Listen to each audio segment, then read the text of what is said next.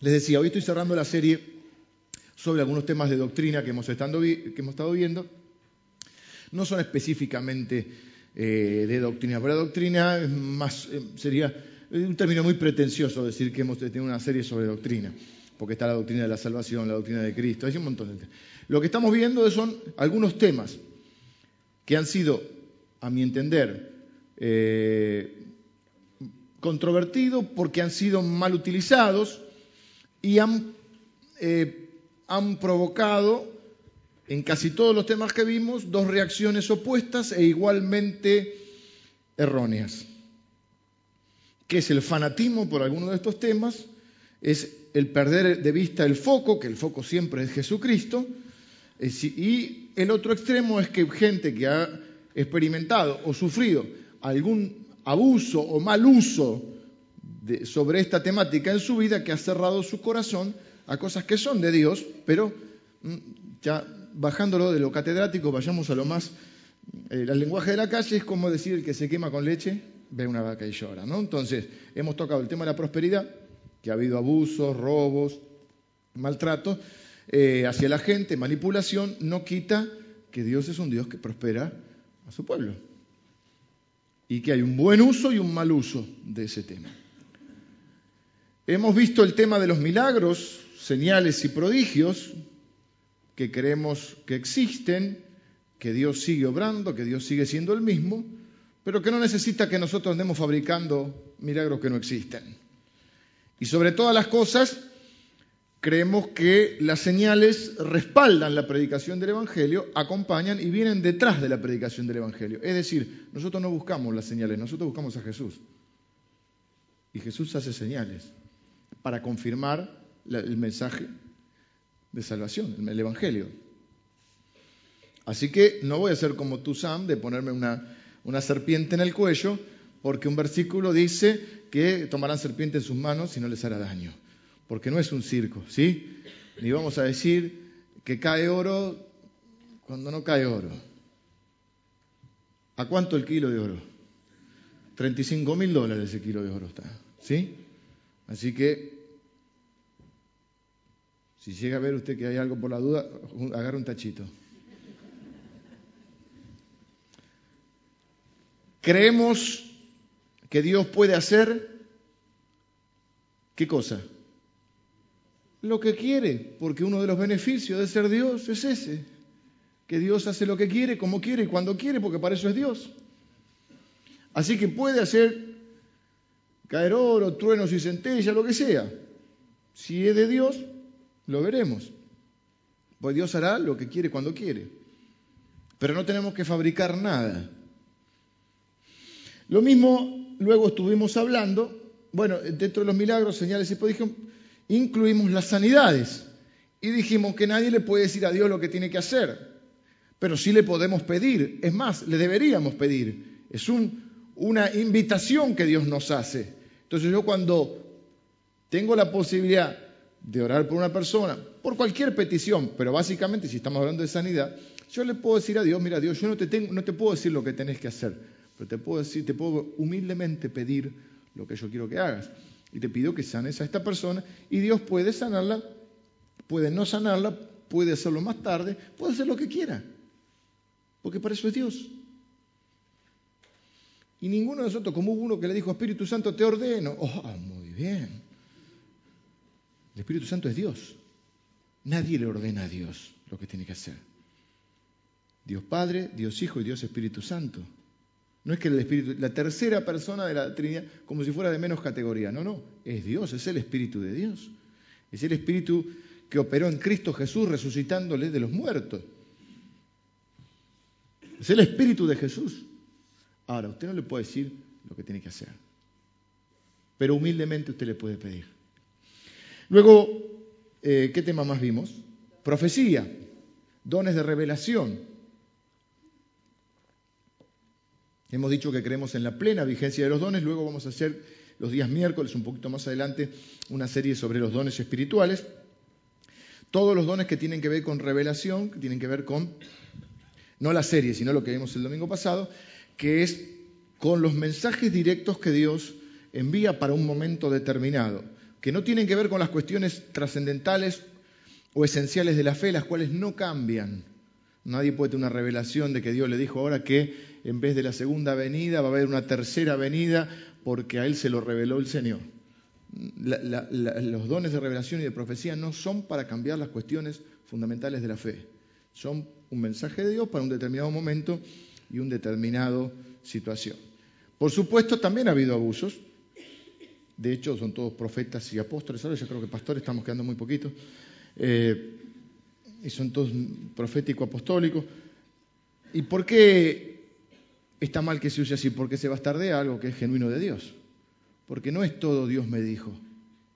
Porque ¿cómo? Dios me dijo esto, Dios me dijo, pero ¿cómo? La semana pasada te dijo otra cosa, Dios. Dios no se contradice.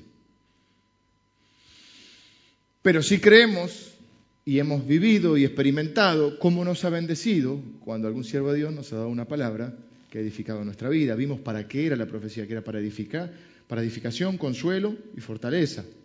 O exhortación, que quiere decir ánimo, que nadie puede ser humillado públicamente, que, la palabra, que nunca Dios va a hacer algo que, nos haga daño, porque Él es santo, sin pecado. Así que este, el otro día me contaban entre los abusos que había, alguno que se paraba a la profecía decía, vos tenés esto, vos tenés... Ah, era un... ¿eh? ¿El acusador quién es? Ah, entonces la Biblia dice, probar los espíritus, ¿de dónde viene? Y hoy voy a tocar, en estos minutos que me quedan, eh, de alguna manera cerrando esta serie, porque, bueno, pues porque necesito cerrar la serie y porque mm, no sé si es tan controvertido el tema, pero me gustaría enseñarlo, porque la verdad que ya no, me parecía que estos son los temas más de actualidad. Este quizás no sea de tanta actualidad, pero es bueno que usted esté enfocado y, tenga un concepto claro. Y también dijimos que es una forma de plantar posición. Ahora, ¿todo el mundo tiene que pensar como nosotros? No. Hay hermanos que no creen en la plena vigencia de los dones. Creen que hay dones que han sido para un determinado momento de la historia de la iglesia. Se llaman cesacionistas, porque creen que hay dones o manifestaciones que han cesado. Nosotros no pensamos así, pero los amamos igual y son nuestros hermanos, porque no son las cuestiones esenciales de la fe. Las cuestiones esenciales de la fe son las que no podemos negociar en pos de la unidad. Hay otras en las cuales podemos pensar diferente, incluso aquí mismo podemos pensar diferente. Yo pienso que la salvación no se pierde, pero sé que hay muchos hermanos que piensan que sí, y no hay ningún problema. Si no tienen que ser discípulos míos, tienen que ser discípulos de Cristo. Y Dios nos ha dado un entendimiento y una mente a cada uno. Y todos vamos a decir, la Biblia dice, pero al fin y al cabo es una cuestión de interpretación. Lo que no podemos negociar son las cosas esenciales de la fe alguna vez vamos a hablar de esos puntos. Quizá mm, en octubre, que es la fecha de la reforma, vamos a estar hablando, podríamos estar hablando de las cuestiones esenciales de la fe, mm, en las cuales sí o sí tenemos que estar de acuerdo. Voy a hablar un poco de los demonios. Mm. Voy a hablar un poco de, de lo que algunos conocen como guerra espiritual, eh, la existencia o no del mal y algunas de esas cosas. Así que Vamos a leer Lucas capítulo 4, desde el versículo 31 al 41. ¿Mm? Vamos a leer un par de episodios en la vida de Jesús y vamos a traer alguna enseñanza sobre el tema. Lucas capítulo 4, versículos del 31 al 41. Me parece que algo hay igual, porque cuando dije los demonios escuché un uh, uh, como cuando la pelota pasa cerca del arco. Uh. Este, así que Ale va a leer esos versículos y, y luego vamos a analizar un poquito. Descendió Jesús a Capernaum, ciudad de Galilea, y le enseñaba en los días de reposo. Y se admiraban de su doctrina, porque su palabra era con autoridad.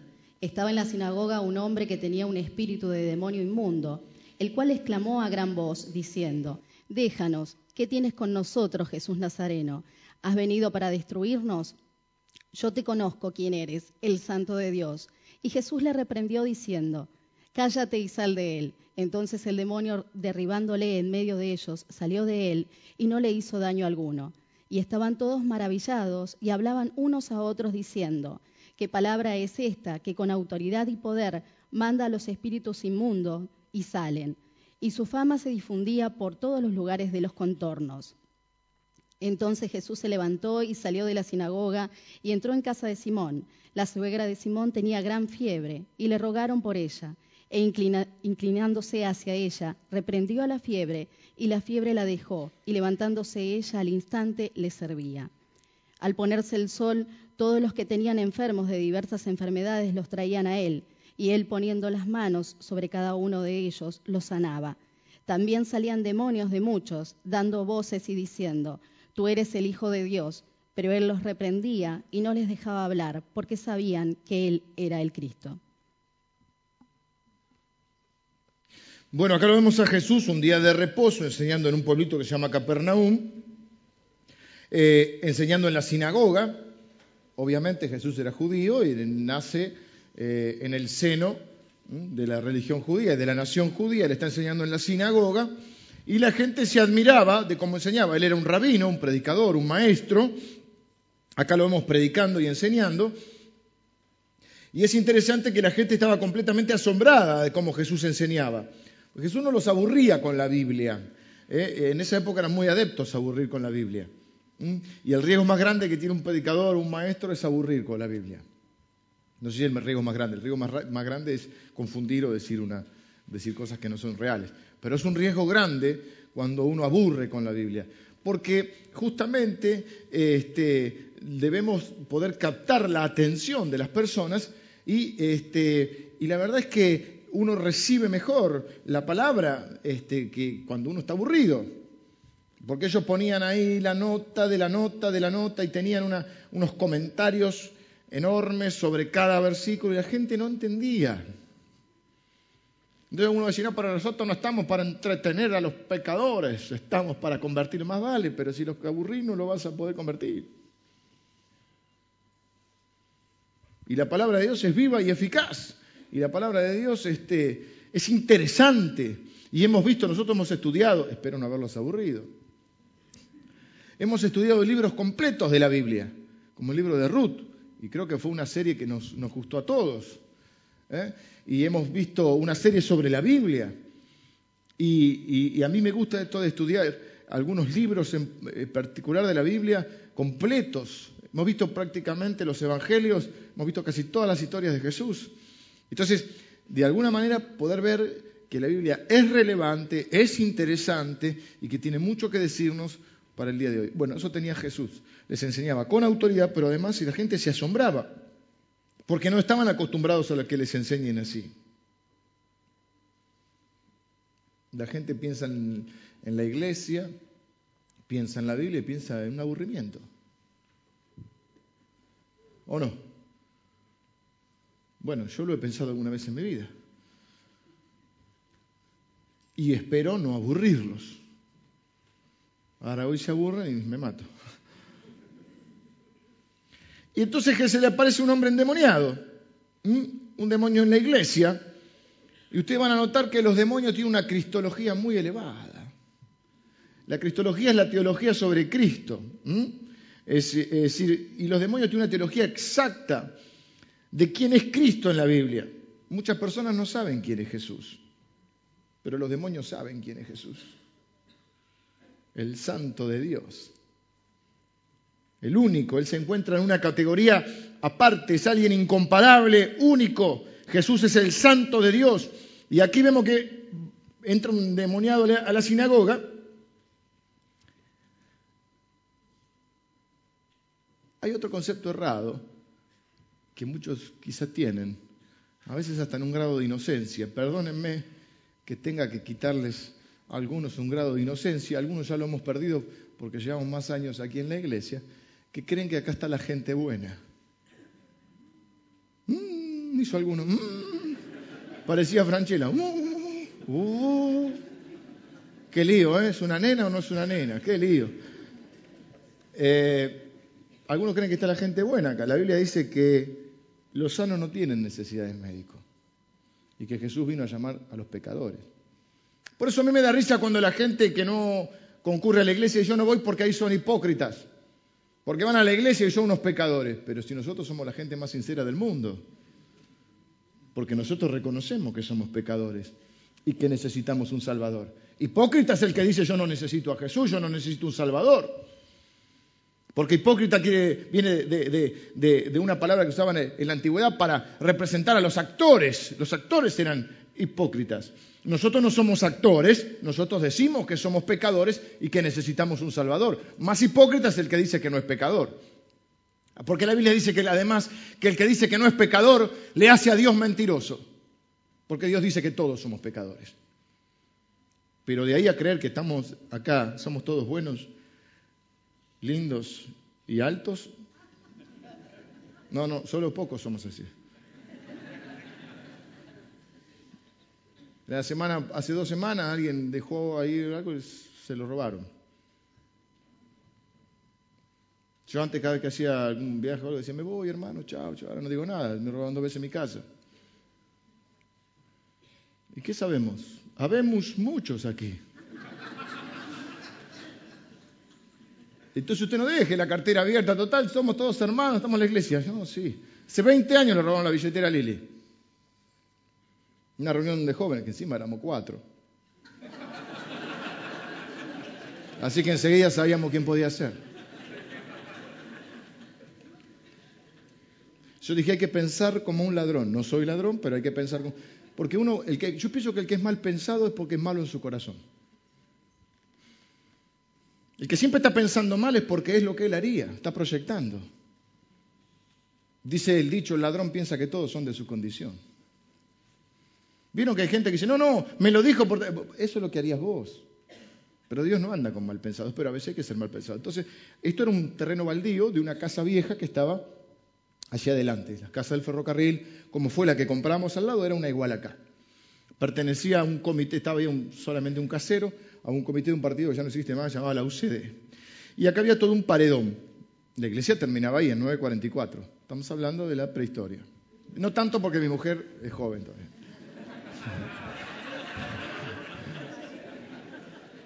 Reunión de jóvenes, los cuatro nos miramos y dice Lili, me falta la billetera. No sé, tenías cartera.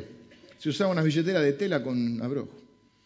Y yo me hice el Sherlock Holmes y dije, ¿cómo es esto? Entonces agarré, dije, si alguien agarró la billetera, ¿qué hizo? Agarró la billetera, se fue al baño, sacó la plata y la tiró acá en el acá era un lote con unos pastizales así. Entonces vos te quedás con lo que hace el punguista, se queda con la plata y tira todo. Y se me ocurrió cruzarme de noche y encontré la billetera. Vacía, pero la encontré. No sé si estaban los documentos. Eh, así que sus pertenencias, cuídelas. Sobre todo nuestros chicos no están acostumbrados, yo me doy cuenta que nuestros hijos están acostumbrados a, otra, otra mente más pura. Entonces, este, dejan las cosas porque cómo se le va a ocurrir que alguien le va a robar? Sí. ¿Mm? Y no se ponga mal si pasan estas cosas porque esto es un lugar, es una comunidad de pecadores. No está bien, no decimos que está bien lo que está mal. Pero decimos que Dios tiene que ir cambiando nuestros corazones y cada uno tiene sus defectos y algunos tienen defectos que complican la vida de los demás.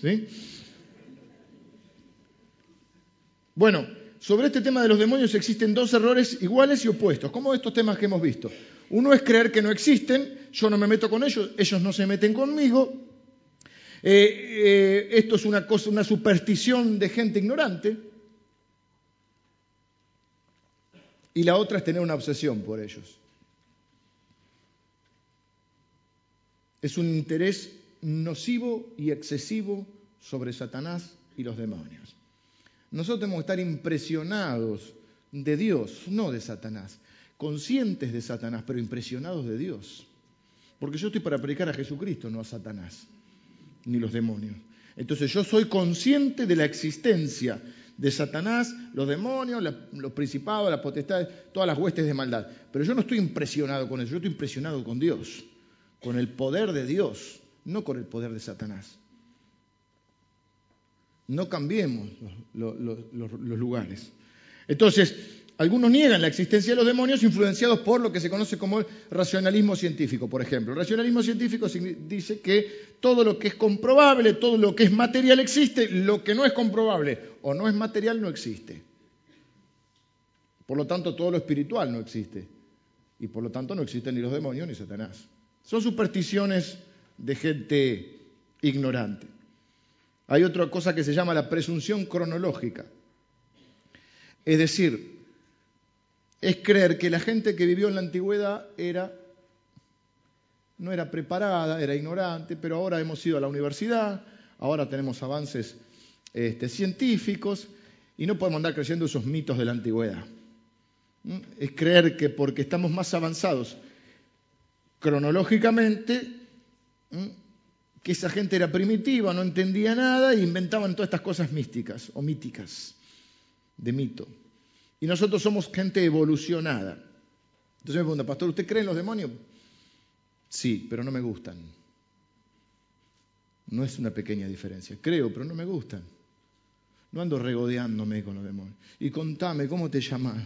Y decime. Y este. No, no, no estoy enamorado de los demonios. No me gustan. Creo que existen, pero no me agradan.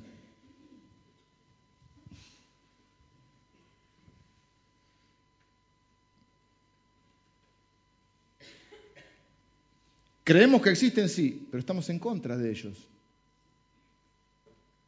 No convivimos con ellos. Creemos en ellos, pero no nos gustan. A ver, vamos a definir un poquito, en esto ya tengo que ir apurando un montón.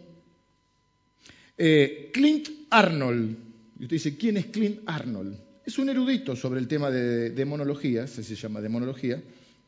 Dice, de la misma manera que un jardinero no puede evitar la hierba mala, un siervo de Dios tampoco puede evitar a los demonios.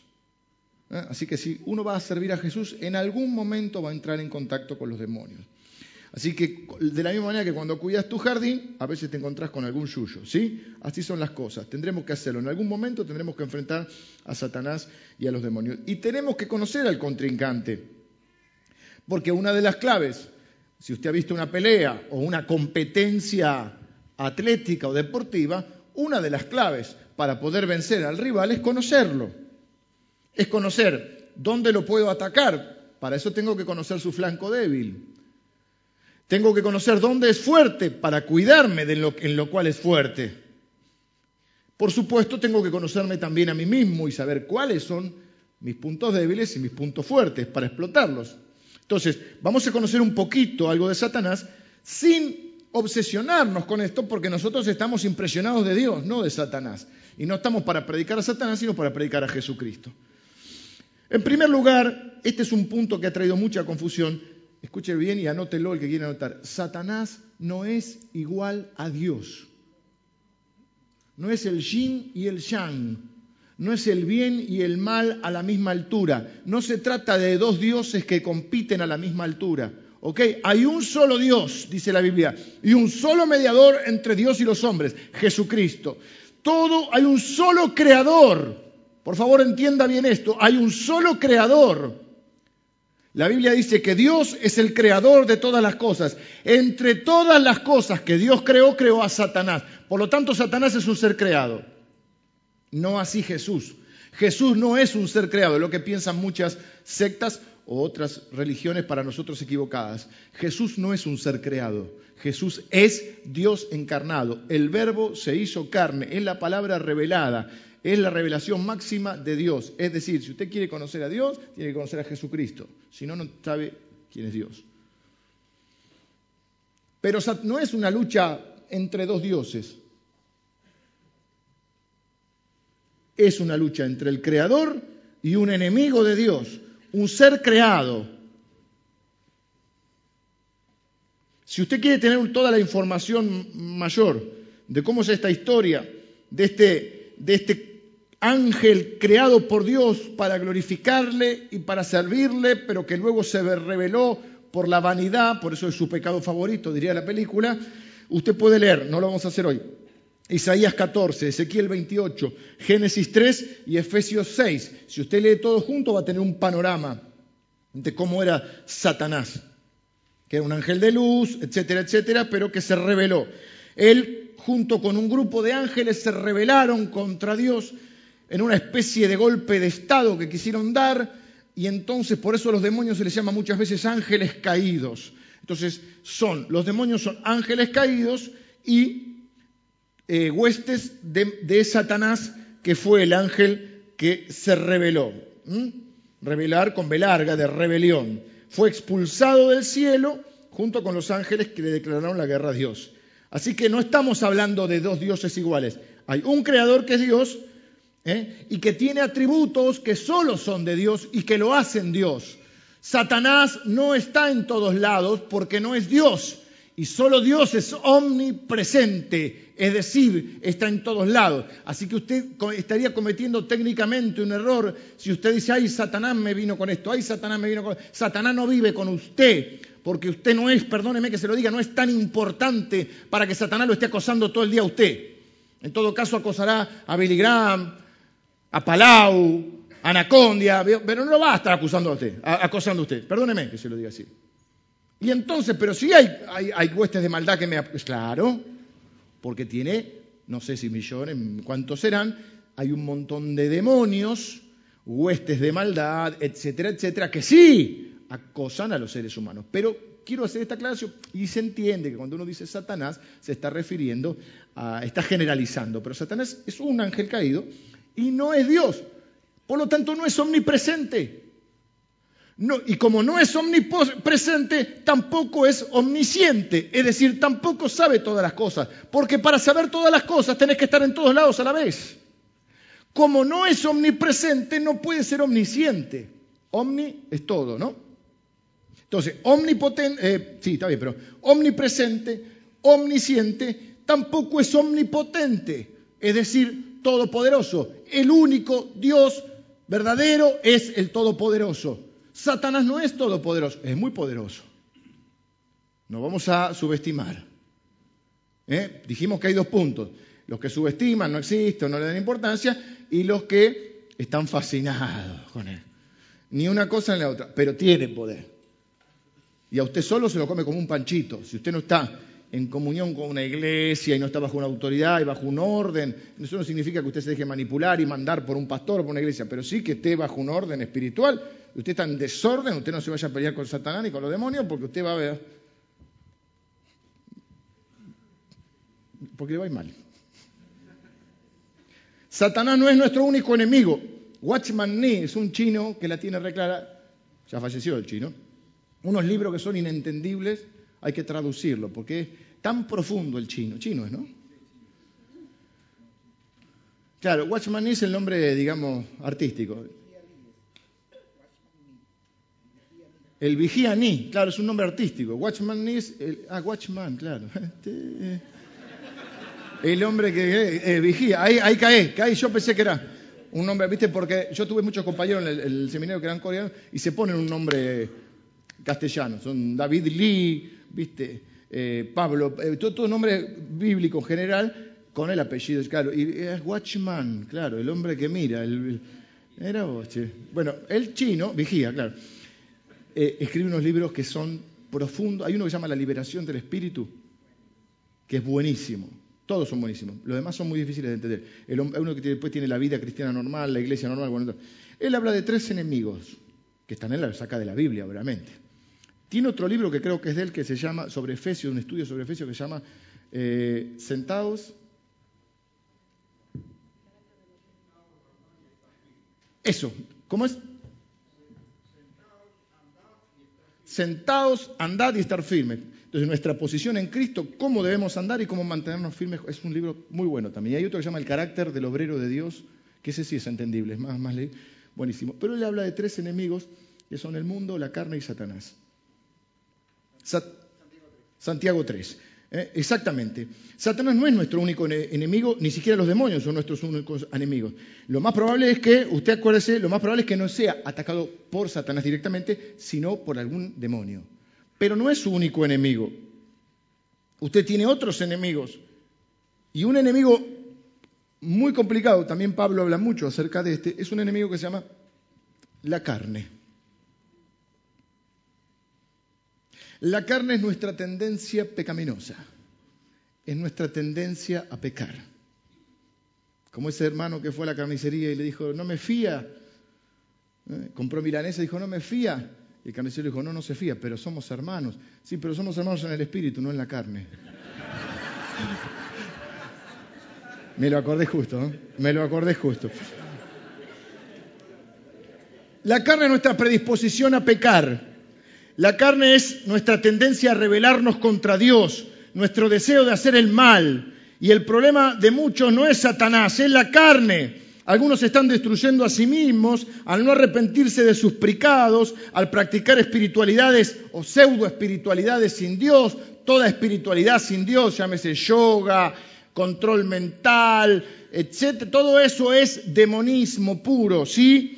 Porque no está Dios. Usted ponga la mente en blanco, se le va a llenar de demonios si usted pone la mente en blanco. Y se va a quedar negra la mente, no blanca. La religión es falsa, la vanidad, la arrogancia, todos los pecados. Todo ese es el problema de la carne. Y Pablo dice, miserable de mí, lo que quiero hacer no hago y lo que no quiero hacer eso hago. ¿Quién me librará de este cuerpo de muerte? Parece que la carne está en el cuerpo.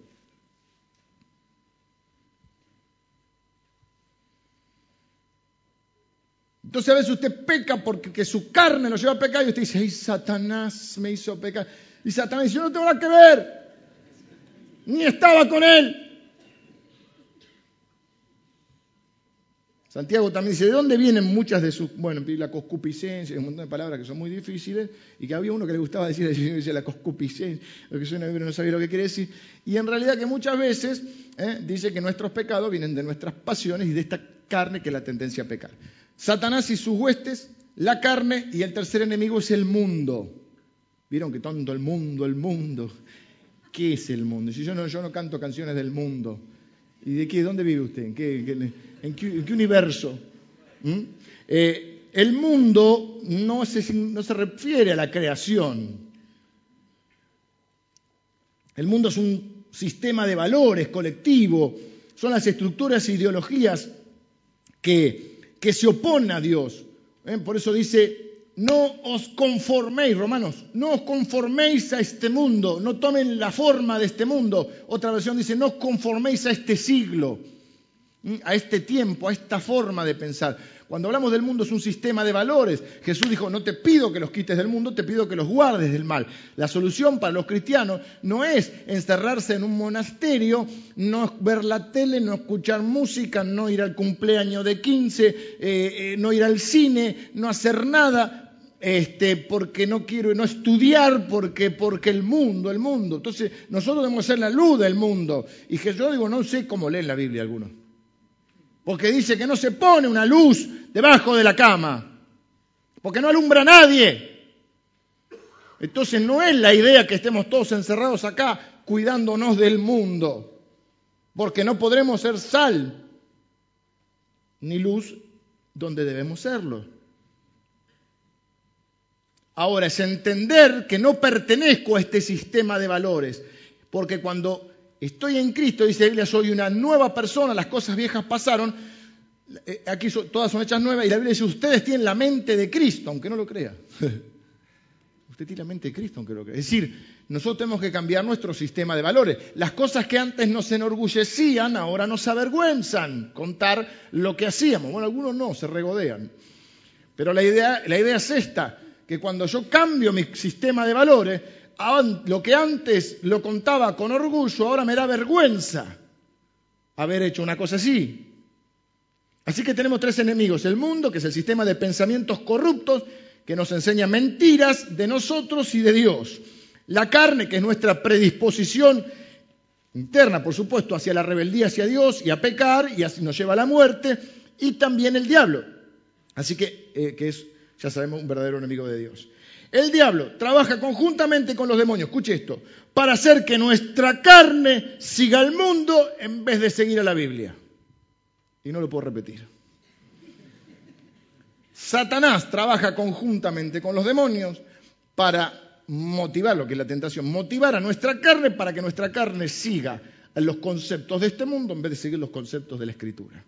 ¿Ve cómo se, se se cohesionan, se ponen, eh, se, complotan estos enemigos para hacernos la vida imposible.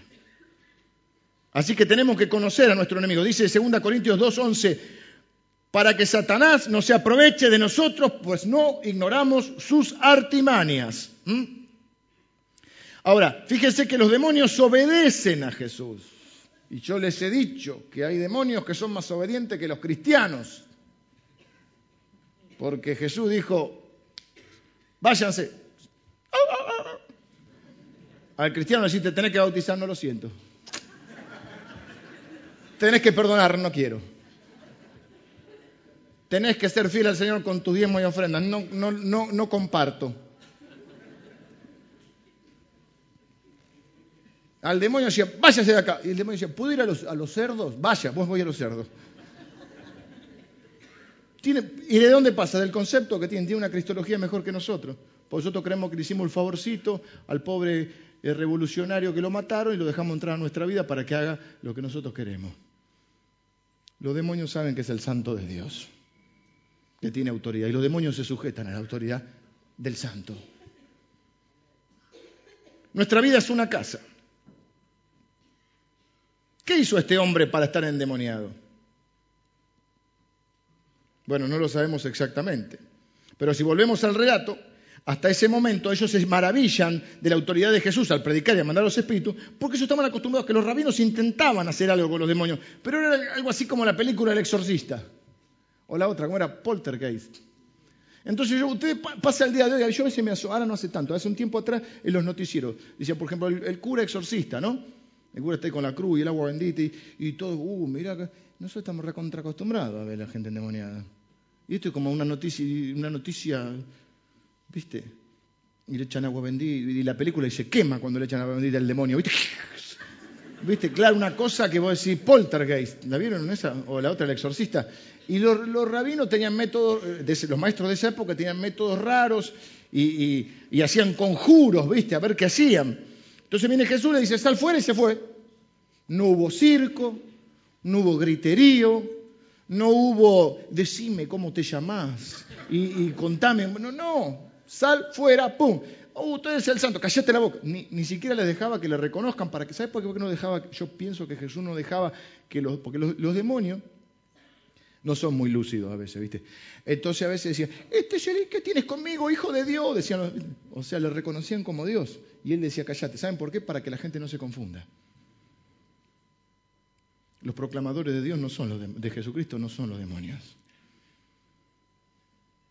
Por eso Jesús no deja que proclamen. Entonces vamos a hacer el razonamiento inverso. Si alguien se dice de Dios y en vez de proclamar a Dios proclama cualquier otra cosa, no es de Dios. Si se proclama a sí mismo, no es de Dios. Si se exalta a sí mismo, no es de Dios. Si exalta a los demonios, no es de Dios. Si exalta a Satanás, no es de Dios. Si te pide plata a cambio de una sanidad, como me enteré esta semana, o, de una liberación, no es de Dios, es un tránfuga, en el mejor de los casos. ¿Qué hizo este hombre para estar endemoniado? ¿Y qué quiere, significa estar endemoniado? Y te tengo que terminar. Bueno, depende. ¿De qué depende? Se puede inferir cuando uno habla de este tema de los endemoniados, o la posesión demoníaca. Bueno, hay diferentes grados de influencia. Hay una influencia interna, una opresión externa o estar completamente controlado. ¿Eh? Así que cuando hablamos de esto tenemos que tener mucho cuidado porque no es lo mismo una cosa que la otra. Una influencia interna, una opresión externa o un completo dominio de la persona. ¿Sí?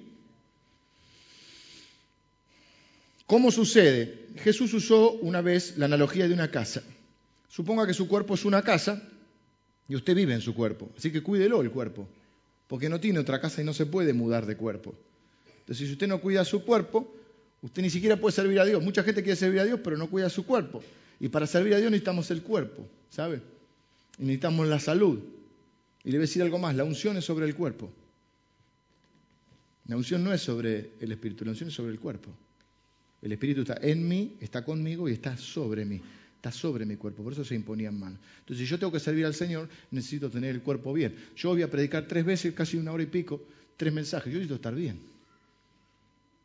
Porque si yo no estoy cansado, estoy lúcido, no tengo salud. Claro, dentro de lo que yo puedo. Después lo otro le corresponde a Dios. Yo no voy a hacer lo que le corresponde a Dios. Si me enfermo, me enfermo.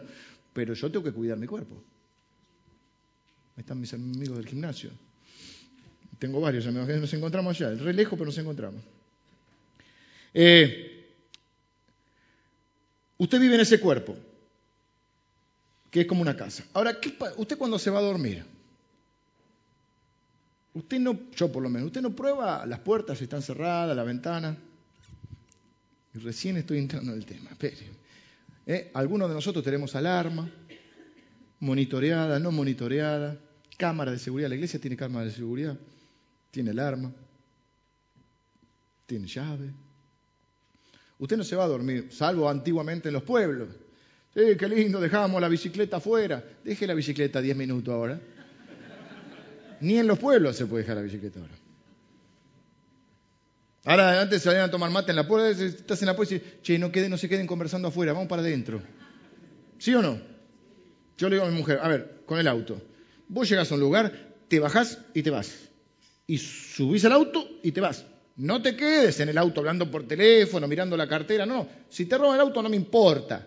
Pero no quiero que te roben a vos. A ver si, a ver si no me la devuelven.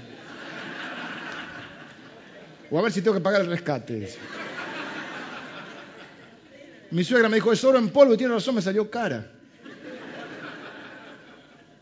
Decía Fontana Rosa, yo te iba a regalar las estrellas, pero vos estabas obsesionada con un par de zapatos. No sé, lo inventé ahí porque me acordé. Eh, o ese otro que le, secuestraron a la mujer, ya se va a contar chiste, esto es una cosa. Y le robaron todas las tarjetas y todo, y no las denunciaba. El tipo, ¿por qué no las denuncia? Porque los ladrones gastan menos que mi mujer. Yo le digo, te subís al auto y te vas. Llegás a un lugar, estacionás y bajás. Ya estacionás lleva un tiempo. A todos nos lleva tiempo. A todos nos lleva tiempo, hermanos. No sean mal pensados. Pero viste que uno se queda, mira la cara. Ahí, ahí te, ahí te roban. Para que se lleven el auto. ¿Qué tiene que ver? Sí, sí, sí. Estoy, estoy, estoy acá. Usted no deja las puertas abiertas de su casa ni. Eh, pase, señor chorro, venga. ¿Qué le gusta? ¿La tele o no? No hace eso. Algunos lo hacen con su vida. Uh, acá me puse serio, guarda. ¿eh? Agárrense de las manos, decía. Claro, porque la vida, Jesús dijo que eh, comparó a nuestra vida con una casa. Donde no podemos dejar entrar al ladrón que viene para hurtar, matar y destruir, y que viene a apoderarse de lo que hay en la casa. Y muchos de nosotros tenemos problemas con este tema de los demonios porque dejamos puertas o ventanas abiertas de nuestra casa.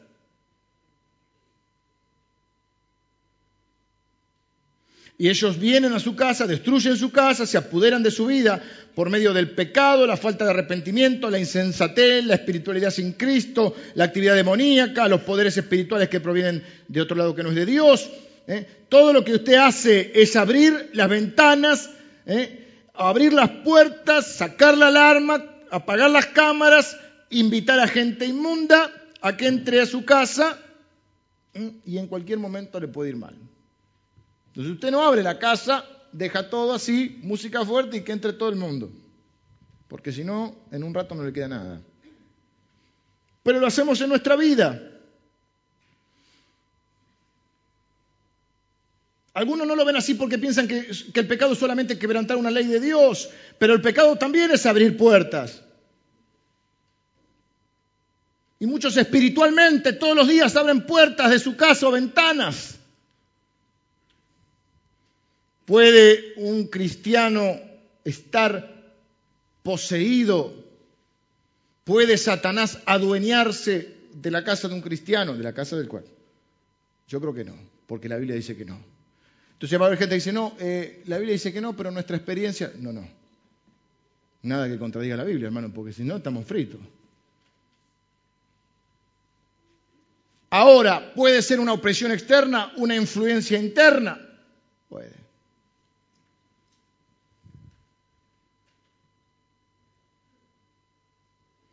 Así que no se puede dañar su casa, pero usted se puede estar exponiendo a toda clase de tormentos, influencias, al permitir que gente o cosas entren a su vida que no deberían estar ahí.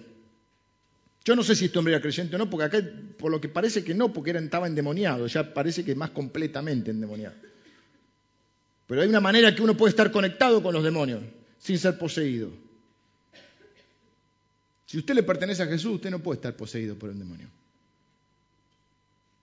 Eso lo discuto con quien quiera, donde quiera. Si usted tiene a Jesucristo en su vida, ¿eh? si usted está poseído por Jesús, usted no puede estar poseído por un demonio. Porque Jesucristo es muy, muy, muy, muy, muy infinitamente santo y no convive con los demonios. No vive en la casa con estos movimientos, ¿sí? Pero si usted le abre la puerta, lo que puede ocurrir son influencias, tormentos o presiones externas. Vieron, por ejemplo, hay gente que oye cosas. Y si usted oye que alguien le diga habla, usted dice, usted me está acosando, me, está molestando, me está oprimiendo. Pero cuando no ve a una persona, usted dice, no seré yo, estaré loco. Porque Satanás o los demonios le pueden a usted tentar hablándole. ¿Cómo se abren las puertas? ¿Usted quiere saber cómo? Tenga que venir a la noche, porque no, no, termino rápido. ¿Cuántos quieren saber?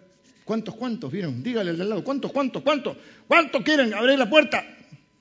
Y a uno dice, amén. No, no, no diga amén, no tiene que abrir la puerta, tiene que cerrar la puerta. Pero usted quiere poner una lista de cómo se abre una puerta, una ventana al demonio. Sería bueno tener un listado. Rapidito, no le voy a dar la cita, pero hay. Los pecados son formas de abrir las puertas y las ventanas. ¿Mm?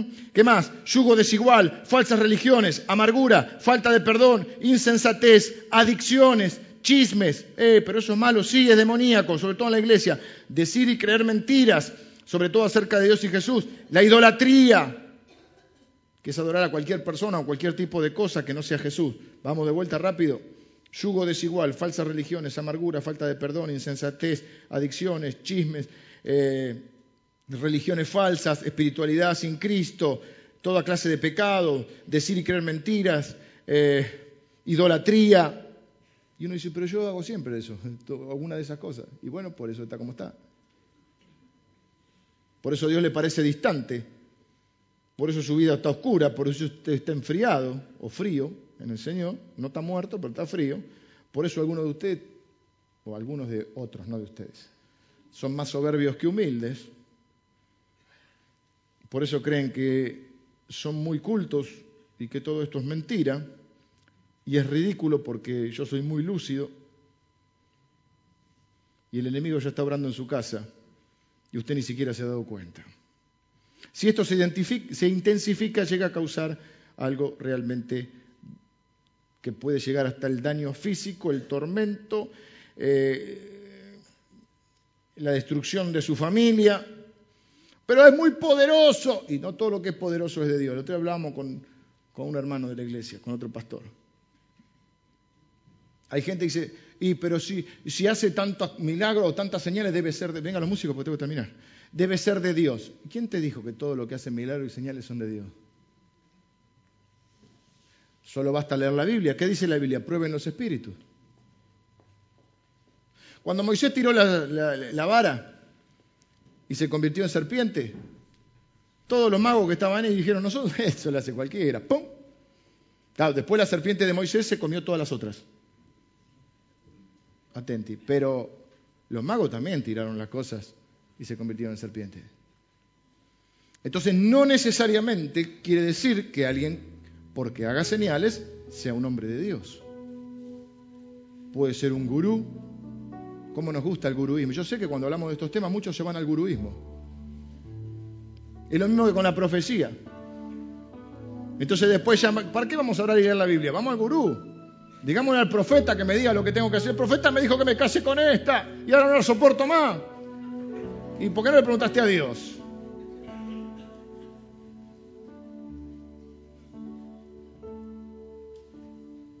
Y dije la otra vez, cuando hablo de estos temas no estoy refiriéndome a nadie, nadie se sienta mal, yo estoy poniendo ejemplos. Algunos se puede sentir identificado porque quizá le pasó, lo dañaron, pero yo lo tengo que hacer para advertir a otros. Y lo hago con cierto humor para aflojar el tema, no me estoy burlando de nadie, pero estas cosas pasan, nos han pasado a todos, nos han bendecido con palabras y nos han dañado con palabras, o con supuesta palabra. Y esto es lo mismo. Entonces no es porque alguien haga señales es de Dios. La Biblia dice, prueben los espíritus, a ver de, dónde, de qué lados vienen.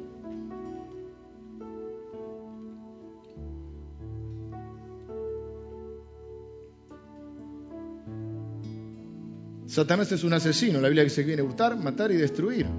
Y dice que la Biblia, que Satanás nos odia, y que es homicida.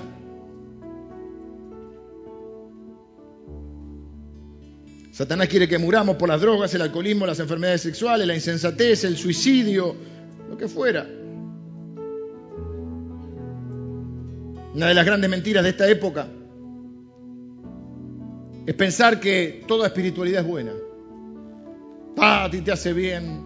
No sabes en la que te está metiendo, querido. Si no está Jesucristo, te está metiendo en cualquiera.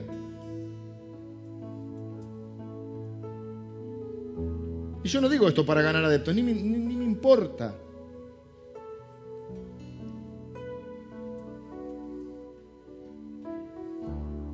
Es porque estás abriendo puertas que después quizás no puedas cerrar. Porque cuando las cierres sea poco tarde. Se pueden cerrar. Ahora le voy a decir cómo. Después de esto va a la casa de, la suegra de Pedro. O la casa de Pedro, donde está la suegra. La suegra tenía fiebre. Reprende la fiebre, ¿o no?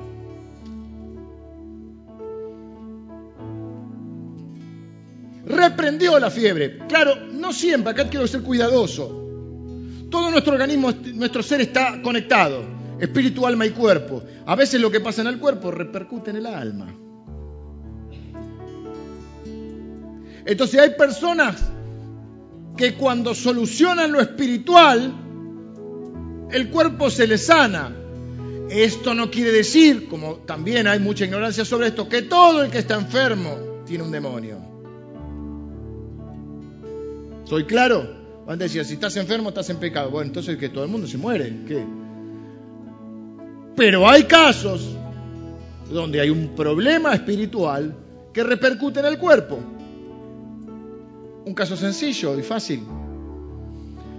Hay un problema de acusación de Satanás o de mentiras de Satanás que edificó en tu vida, sobre situaciones feas que te pasaron. Sobre eso Satanás edifica una mentira, una desvalorización extrema o lo que fuera que te lleva a una depresión solucionamos el problema espiritual y se soluciona la enfermedad. Aún enfermedades físicas se pueden solucionar. No todas. No estoy diciendo que todo tenga que ver con esto. ¿Creemos en los demonios? Sí. ¿Creemos que Jesús tiene autoridad sobre los demonios? Sí. ¿Creemos en las enfermedades? Sí. ¿Creemos que Jesús tiene autoridad sobre las enfermedades? Sí. ¿Creemos que Dios puede sanar a la gente? Sí. ¿Que lo va a hacer? Sí. Algunos van a ser sanados en esta vida y otros al final de esta vida, porque un día todos los hijos de Dios serán sanados porque no habrá más enfermedad, no habrá más llanto ni más dolor. Algunos van a ser sanados en esta vida, otros no. ¿Y qué podemos hacer? Pedirle a Dios, Señor, no te puedo decir lo que tenés que hacer, pero humildemente te lo puedo pedir. Y Dios puede decir sí, no, o puede hacer lo que quiera, porque para eso es Dios. Pero hay que cerrar las puertas, hermanos.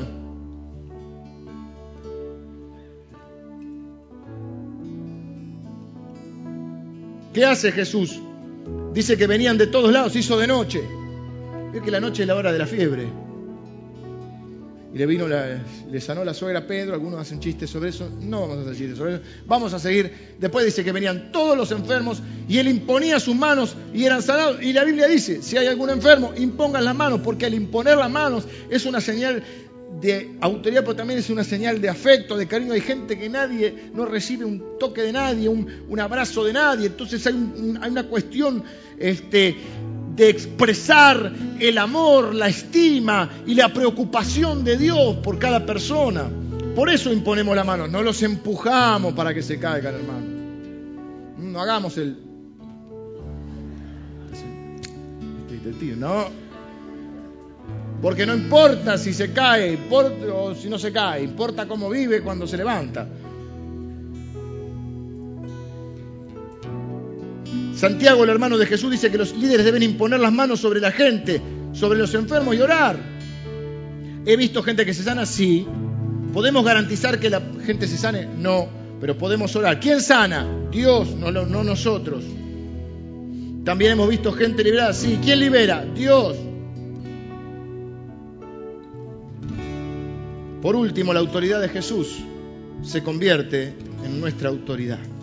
Y yo sé que muchos de estos, estos temas hacen que la gente se vaya, sobre todo los que van comenzando el camino cristiano, se vuelcan a lo que yo llamo el guruismo. Vamos al gurú. Al gurú que da profecía, hay otro gurú que da prosperidad, hay otro gurú que sana y hay otro gurú que libera. No es así. Es el mismo espíritu, el espíritu de Jesucristo, que ha dado autoridad a quién? A la iglesia. Dentro de la iglesia hay un orden y hay autoridades. Y hay diferentes dones que Dios ha dado a diferentes miembros del cuerpo de Cristo, para que todos juntos glorifiquen a Jesucristo, amen a la gente y sirvan a la gente. Para que Jesucristo sea honrado, sea predicado y la gente conozca a Jesús. Y porque la gente viva mejor. Ahora, si cualquiera sale sin el Espíritu Santo, sin la autoridad de Jesús y por arrogancia piensa que va a salir a, a, Ghostbuster, ¿ah? a cazar fantasmas, se le van a venir en contra como los hijos de Seba. No de Seba, de Es Seba. Que era uno que quiso liberar en el nombre de, del que predican Pablo y qué sé yo, se le vieron todos los espíritus encima. Pero sí tenemos poder y autoridad sobre los demonios porque ese poder ha sido delegado a la iglesia. La Biblia dice que el poder que operó en Cristo Jesús resucitándolo de los muertos es el poder que opera en la, iglesia, el poder de la resurrección. El espíritu que operó en Cristo Jesús es el espíritu que opera en la iglesia. ¿Dónde siempre? En la iglesia. Insisto con esto, porque hay mucho cuenta propista, hay mucha... Eh, yo no estoy en contra de las organizaciones que apoyan a la iglesia, pero no creo que uno puede ser líder de una organización sin participar de una iglesia. ¿Dónde te congregas? Cuando alguien me viene a mí y dice algo, ¿dónde te congregás? ¿Quién es tu pastor? ¿Eh? ¿En qué lugar estás aprendiendo y madurando? No, no, yo no necesito congregarme. No me hagan enojar, mire lo que digo. No es que nosotros seamos poderosos, a ver si lo entendemos. Es Jesús el victorioso.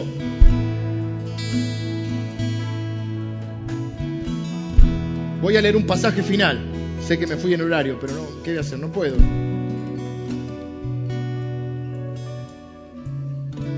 ¿Y para qué cuenta chistes si no tiene tiempo?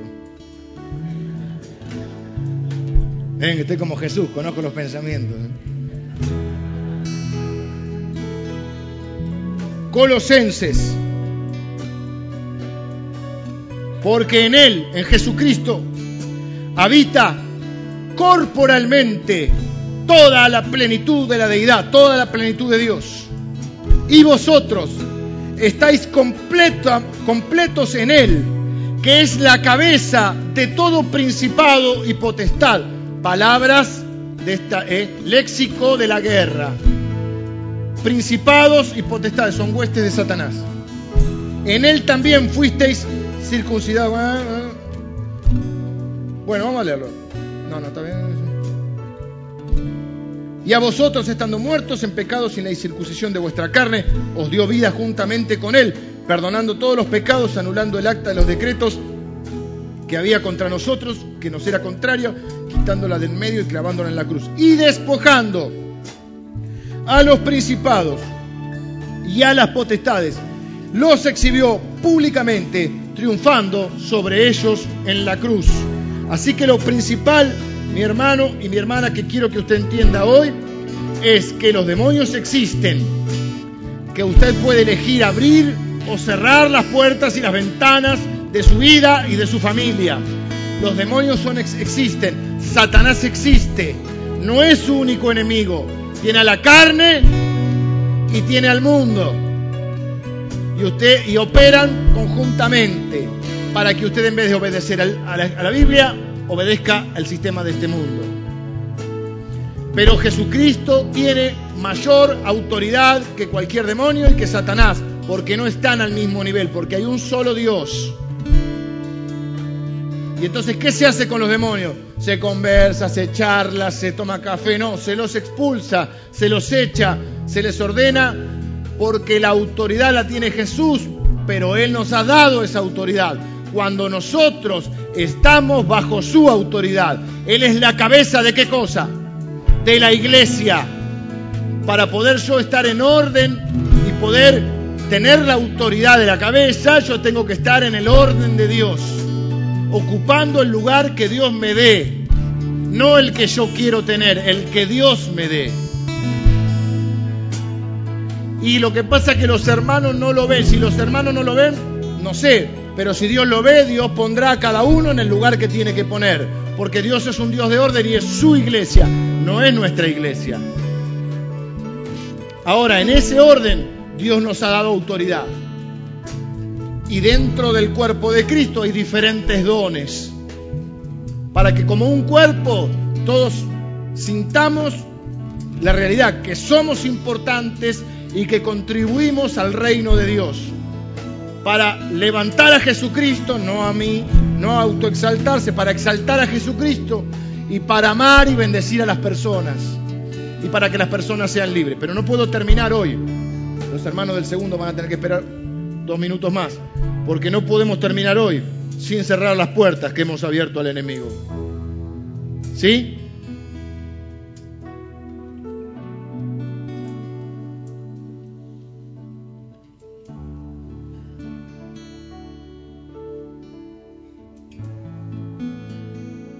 ¿Cómo cerramos la puerta?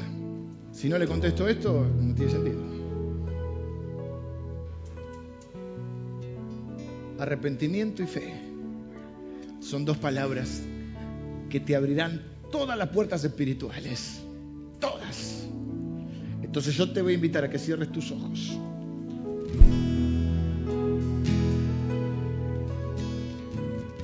Y nos arrepintamos juntos delante del Señor por todas las puertas que le hemos abierto al enemigo. Por nuestro pecado, por nuestro yugo desigual, por nuestras adicciones, por nuestras mentiras, por nuestros egoísmos, por nuestra soberbia, por nuestra avaricia, por practicar religiones falsas, por practicar espiritualidades sin Cristo, que son demonología pura, por toda clase de pecado que hayamos quebrantado la ley de Dios, por toda idolatría, que significa darle el lugar de Cristo a cualquier otra cosa o persona.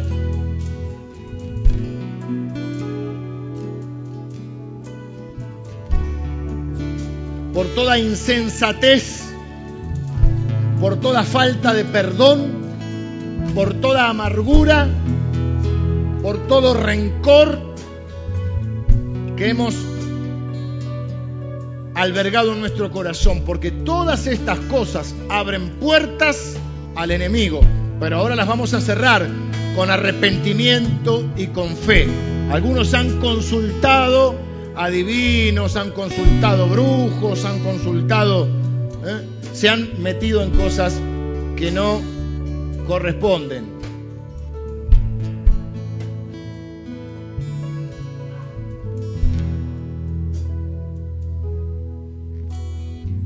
Pero ahora vamos a renunciar en el nombre de Jesús.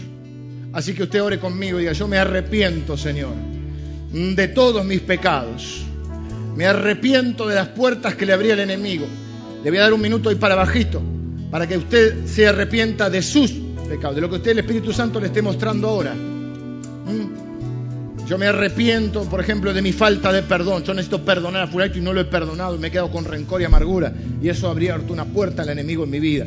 Yo he, cometido el error de andar en yugo desigual y te pido perdón, Señor. Yo he cometido, Señor, este, el pecado del chisme. He hablado mal y he criticado y he dañado con mi boca alguna persona, algún hermano. Yo he, pecado, Señor, contra ti por idolatría, porque he puesto en tu lugar a otro, Señor, o a otra cosa, o a otra persona, o a una relación.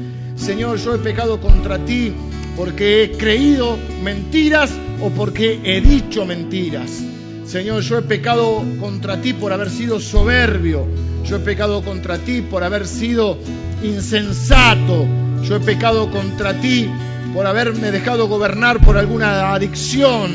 Señor, yo he pecado contra ti en mi egoísmo y en mi falta de perdón y de arrepentimiento. Por eso ahora en el nombre de Jesús yo te pido perdón por mis pecados. Yo me arrepiento, Señor, y yo renuncio. Padre, yo he practicado, te puedo decir, yo he practicado alguna religión falsa, alguna espiritualidad falsa. he entrado en contacto con, con un mundo espiritual que proviene de Satanás, al cual renuncio en el nombre de Jesús. Pido perdón, Señor, y me arrepiento. Padre, tu palabra dice que si el Hijo nos libertare, seremos verdaderamente libres. Y ahora, Señor, yo en el nombre de Jesús proclamo la libertad que viene de tu Hijo Jesús, el Santo de Dios, el verdaderamente el único Rey de Reyes y Señor de Señores. Ahora con la autoridad que tú me das en este lugar, Señor, la autoridad de Cristo, la autoridad que tiene la iglesia, lo que está delegada en este momento en mí. Yo proclamo libertad para los cautivos. Yo proclamo perdón de pecados para los arrepentidos. Yo proclamo salvación para los que están en este momento reconociendo que tú eres el Señor. Padre, yo proclamo libertad, salvación y vida eterna. Ahora, Señor, hay personas que están renunciando y se están arrepintiendo de sus pecados. Y pudiera ocurrir, Señor, que sus enfermedades tuviesen que ver con alguna de estas situaciones. Por lo tanto, Señor, si ese es el caso, yo te pido en el nombre de Jesús que junto con la libertad venga la sanidad. Junto con la libertad venga la sanidad, Señor. Porque tú haces una obra completa en nuestra vida, Señor. Te pido ahora, Padre, que completes esa obra, trayendo libertad y trayendo salud.